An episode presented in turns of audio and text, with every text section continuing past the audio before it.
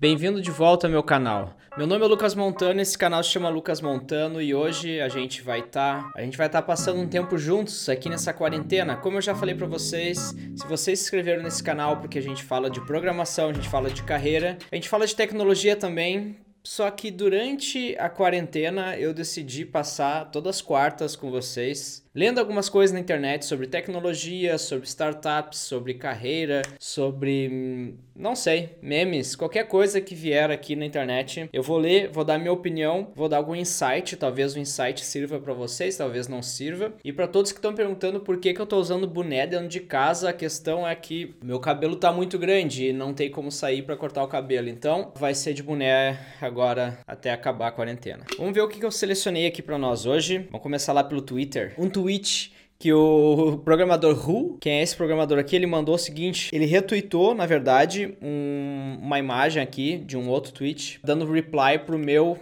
tweet sobre o algoritmo de busca binária que eu tinha feito na semana passada. Então eu postei um vídeo aqui no canal sobre binary search e o programador Hu compartilhou com nós uma notícia do porquê que é tão importante aprender esse tipo de algoritmos como binary search. Então ele colocou aqui: testing capacity in Germany. Então lá na, na Alemanha eles estavam testando mais ou menos o quanto eles iam conseguir fazer de testes, né, de verificar o resultado de testes se tu tá ou não com corona, né? E aí eles aumentaram de, uh, no fator de 10 para mais de 400 mil análises por dia utilizando Binary Search. Para todos os negativos, eles faziam um mix de 16 amostras e se der negativo, todos são negativos. Do contrário, eles fazem Binary Search em todas as amostras uh, positivas. Então, tipo assim, isso aqui é uma das maneiras de utilizar um algoritmo que muita gente acha que é bobagem aprender para salvar vidas de fato. Então, não é bobagem aprender esse tipo de algoritmos. Vão lá no, no Twitter lá, dá um retweet nesse vídeo que eu gravei sobre Binary Search. É um conceito bem importante, todos nós queremos trabalhar com programação, aprender. A segunda notícia massa que tem aqui Bom, semana passada eu tava dando uma olhada na aba Explorer do GitHub. Eu não sei se vocês já foram naquela aba, é muito bacana. Vocês têm sempre me perguntado assim: ah, como é que eu posso contribuir para um projeto? Como é que eu acho um projeto? Como é que eu participo da comunidade? Começo a colocar o meu conhecimento em prática, né? E aí eu sempre venho aqui no GitHub e tem uma aba ali chamada Explorer. Clica naquela aba e aí vocês conseguem ver, tipo assim, projetos que estão bombando no, no GitHub, vocês conseguem ver quem está contribuindo mais, vocês conseguem ver muita coisa ali. Então, se vocês forem em trending, clicar em trending ali, vocês vão poder ver os repositórios que estão em trending ou os, os desenvolvedores que estão em trending e tu pode filtrar por linguagem de programação, por período, né? Então, o que eu fiz, eu vim em repositórios e eu estava só dando uma olhada ali para ver quais repositórios JavaScript tinha em, em destaque para dar, sei lá, só para só para só para verificar, tipo assim, como é que eu posso contribuir aqui, compartilhar com vocês alguns projetos bacanas para vocês tocarem. E aí quando eu filtrei por JavaScript uh, e filtrei aqui desenvolvedores, na verdade eu estava vendo desenvolvedores, olha só quem apareceu aqui para nós. Coloquei JavaScript desenvolvedores, esse mês. E quem tava na lista ali é nada mais, nada menos que o Felipe Deschamps. Então, o Felipe Deschamps está lá no, no trending do, da lista de desenvolvedores JavaScript do GitHub. E eu achei muito massa assim que eu vi, ele estava em terceiro lugar uh, nesse mês em JavaScript. Eu mandei para ele, porque ele fez um projeto lá open source chamado Videomaker, que é um projeto para fazer vídeos automáticos e tal pro YouTube. Eu acho que ele gravou uns vídeos sobre isso lá no início do canal, eu acho que bombou bastante. Se eu não me engano, é alguma coisa a respeito do bot, né? Uh, enfim, eu compartilhei com ele e aí ele também ficou mega feliz. Eu achei sensacional também, porque o repositório tá até com descrição em português e tal, tipo, dá pra ver que é uma comunidade só, só BR mesmo, ou pelo menos de falantes da língua portuguesa. E não é uma coisa que se vê muito, tipo assim, uma comunidade bem nichada, assim, não internacional, ganhar tanto destaque assim, para ver como a nossa comunidade, ela tem crescido muito e eu espero, eu tenho certeza, 2020 o GitHub vai divulgar, né, ele sempre divulga no final do ano ali, o Octoverse, que é o universo do, do Octo ali, como é que tá o, as linguagens mais usadas, os como é que está crescendo a comunidade em cada país. Eu tenho certeza que o Brasil vai bombar muito aí uh, no Octoverse 2020. E assim como eu fiz o vídeo do Octoverse 2019 junto com a Sara, a gente fez um review lá do relatório do GitHub. Vale a pena conferir também. A gente vai estar tá fazendo no final desse ano de novo. Então, só lembrando aqui o quão é importante a gente participar do GitHub, é muito importante isso. E aí, quando vocês me perguntam, ok, como é que eu posso fazer isso?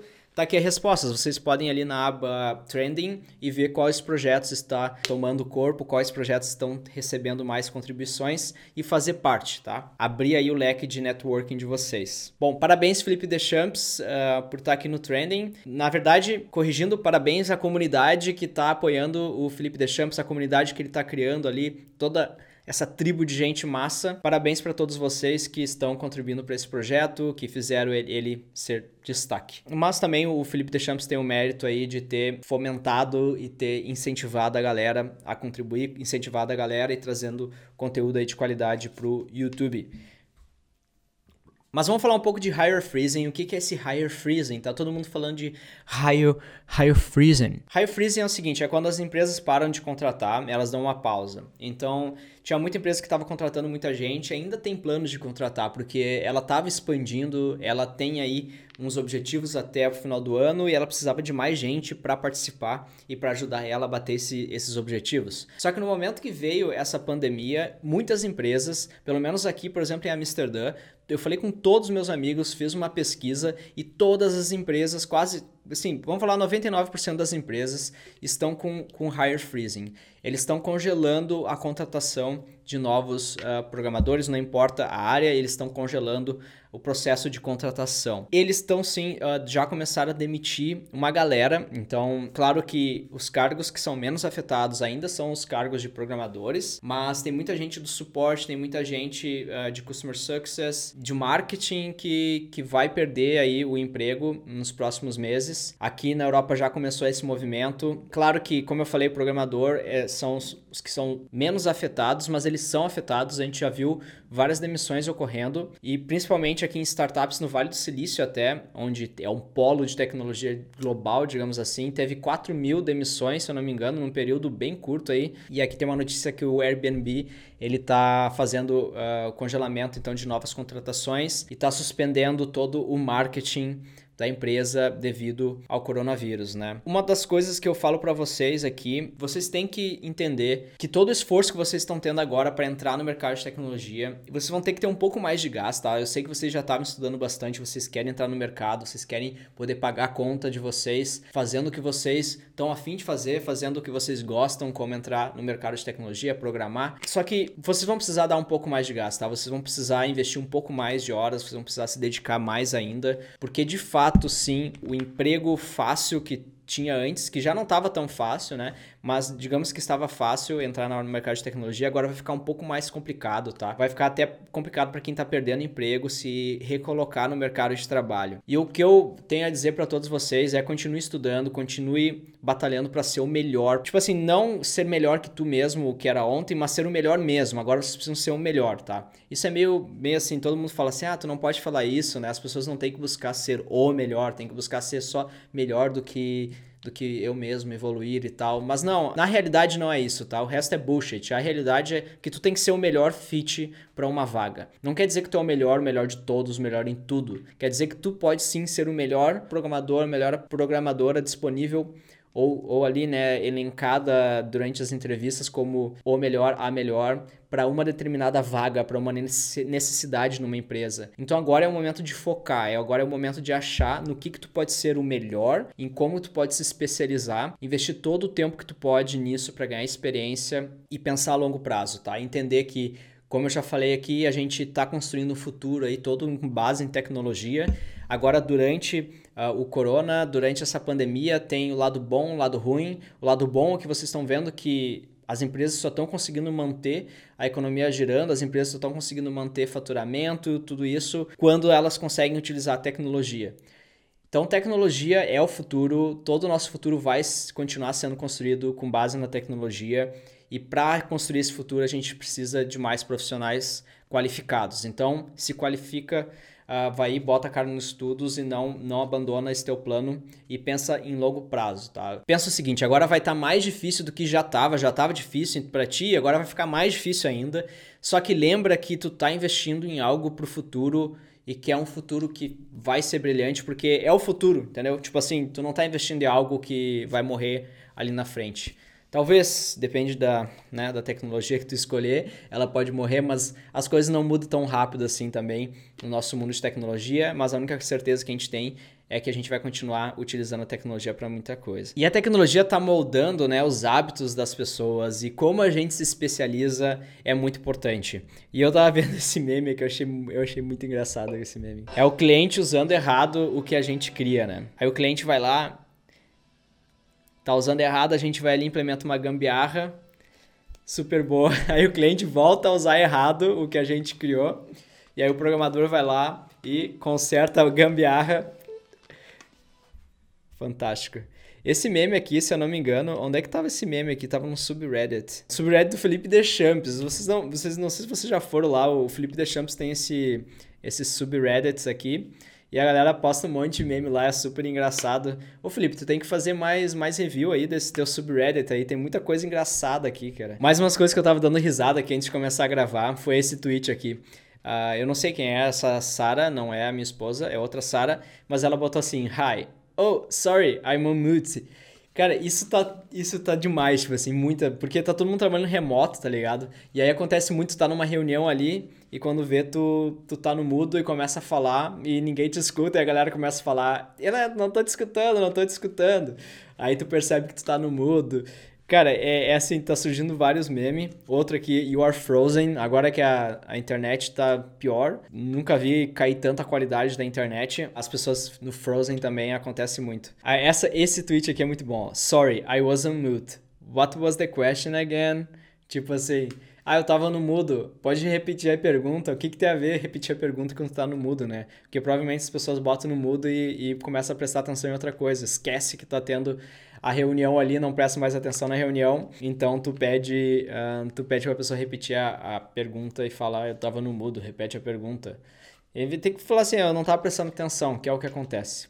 E eu vi um outro tweet muito interessante essa semana, que alguém tava falando assim, as pessoas têm que entender que não é que a gente está agora todo mundo trabalhando remoto, mas a gente está no meio de uma crise em casa tentando trabalhar. Então não é que todo mundo está tentando trabalhar remoto, mas a gente está tentando passar por uma crise. Enquanto a gente faz isso, a gente também tenta trabalhar o quanto pode. Então é óbvio que a produtividade vai cair. E eu espero que no futuro a gente sim né, desenvolva a cultura de trabalhar remotamente, principalmente na área de tecnologia. Isso já era para acontecer há muito tempo, mas a gente sabe que tem muitas empresas com bases de tecnologia que não permitem que os funcionários trabalhem, trabalhem remoto. Eu espero que isso mude. Isso não é só mudar por mudar, isso tem toda uma questão de cultura da empresa que tem que ser desenvolvida. Comunicação assíncrona, várias coisas que são skills né, que a gente tem que desenvolver e a empresa tem que estar tá suportando todos os empregados, né, todos os colaboradores a desenvolver essas habilidades, né, dando treinamento e tal. O que a gente pode fazer como especialista, como engenheiro, como programador, como programadora, tester, a gente que pode aí se dar a liberdade de trabalhar remoto. Muitas vezes a gente não pode porque a empresa não permite, mas as, né, a nossa função a gente consegue executar. Vai da gente também ter a iniciativa e buscar conhecimento informação sobre como aumentar a produtividade trabalhando remoto e não fazer, tipo assim, o mínimo necessário. É, cara, tem que ir atrás, tem que aprender a melhor forma tem que trazer também uh, um pouco de todo esse teu aprendizado para contribuir para a cultura da empresa. Então, a cultura da empresa ela é feita pelas pessoas que estão na empresa. Então, quanto mais a gente se tornar um bom profissional, né? Um profissional com seus princípios, que não é porque está trabalhando de casa que vai lá, escreve uma linha de código, deixa lá três commits engatilhado, né? Sem dar um push, vai jogar um videogame, no final do dia vai lá e sobe os pushes que já estavam feito lá de código de manhã. Ah, eu estou falando para ti mesmo, eu sei. Uhum. Tu escreve o código aí de manhã, né? Deixa tudo prontinho no final do dia vai lá dar um push nesse teu código, né? Isso, não, isso aí é o seguinte, ó. Isso, isso é a cultura, entendeu? A cultura das empresas são moldadas pelas pessoas que fazem parte daquela empresa. E é por isso que o processo de seleção dentro de uma empresa é um dos pontos chaves para ter uma boa cultura. Tenha um bom processo de contratação que tu vai ter uma boa cultura na tua empresa. Tem outro tweet muito bacana aqui que é do Nick eu até postei um story baseado nesse tweet lá no meu Instagram. E o que o Nick fala é o seguinte: ele é um senior developer, ele ajudou né, a lançar o Google App Engine e ele passou quatro anos da vida dele ensinando outras pessoas a utilizar o Google App Engine.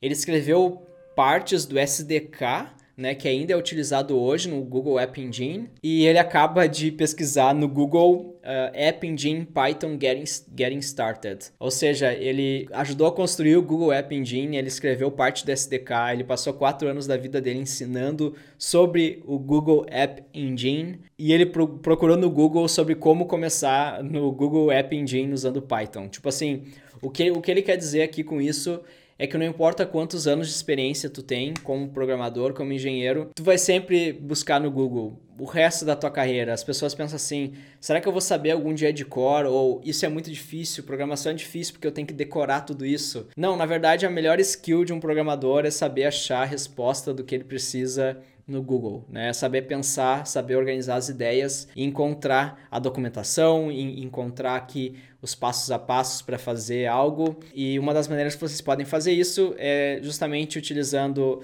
né, a, a tecnologia que tu quer aprender, espaço Getting Started, começar nessa tecnologia. Provavelmente o Google vai ter resposta para ti, tu não precisa pagar curso nenhum para isso, tu não precisa procurar no YouTube, vai lá e lê a documentação oficial que te ensina como começar a utilizar aquela ferramenta. Toda ferramenta tem uma documentação, a documentação, grande maioria das vezes, vai estar em inglês, então é importante vocês fazerem essa busca em inglês. Bom, eu achei demais esse tweet aqui, eu queria compartilhar com vocês, porque ele mostra muito do dia a dia do programador, que é de fato procurar no Google, não importa o quão experiente tu seja. Voltando aqui ao assunto de demissões, né? Eu não quero ficar falando de coisa pessimista, mas eu tenho uma dica boa para dar para vocês hoje sobre se colocar no mercado de trabalho daqui para frente, né? O que fazer após o coronavírus, né? Como que vai ser as coisas. Então eu achei essa notícia aqui que lá no Neofeed, com demissões a conta chegou às startups da, do SoftBank. SoftBank é, é, um, é um fundo né, japonês, se eu não me engano, ou chinês. Ah, só deixa eu, eu tirar esse ads aqui que eu não sou obrigado a fazer propaganda. Vamos lá, com demissões a conta chegou às startups do SoftBank. Diversas startups que receberam recursos do SoftBank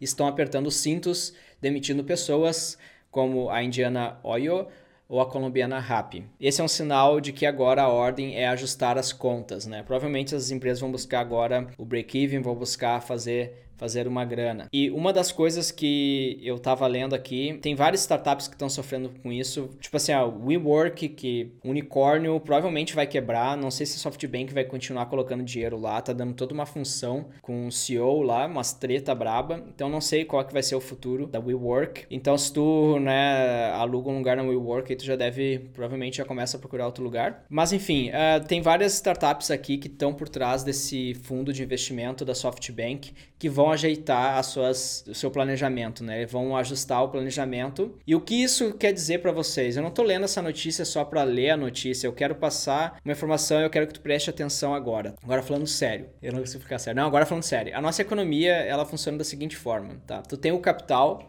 e esse capital, ele, né? Ele flui pelo mundo depois que os mercados foram abertos e várias moedas de deixaram de de depender 100% do dólar, né? não são mais indexadas diretamente ao dólar, embora o dólar influencie muito ainda.